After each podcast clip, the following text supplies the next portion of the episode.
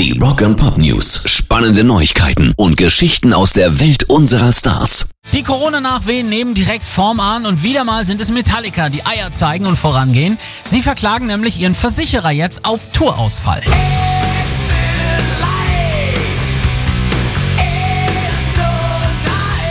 Die Jungs haben am vergangenen Montag Klage beim Los Angeles Superior Court eingereicht und darin führen die Herren Hatfield, Ulrich, Hammett und Trujillo an, dass ihre Standardversicherung für Absagen, Abbruch und Nichterscheinen von Lloyds of London für diesen Fall nicht anerkannt wird.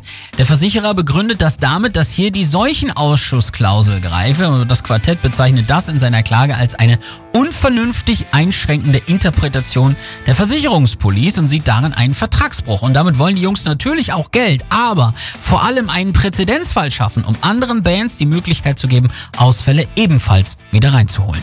Rock and Pop News. Ist das kommende The Cure Album gleichzeitig auch das letzte? I don't care about you, Frontmann Robert Smith teilte allerdings zum wiederholten Male mit, dass das kommende The Cure Album vielleicht das letzte der Band sei. Die neue Musik ist sehr emotional. Zehn Jahre Leben destilliert in ein paar Stunden intensiver Musik. Ich glaube nicht, dass wir jemals noch etwas anderes herausbringen werden, sagt er. Nach 13 Studioalben habe er vor allem Sorge, sich zu wiederholen. Wie viele Dinge gibt es, über die man schreiben kann? Sieben Themen oder was? Du versuchst verschiedene Worte für etwas zu finden und irgendwann bist du dann weit außerhalb deiner normalen Sprache und es hört sich schrecklich an. Erstmal verständlich, allerdings sagt er das alle paar Jahre mal. Pairs Rock and Pop News.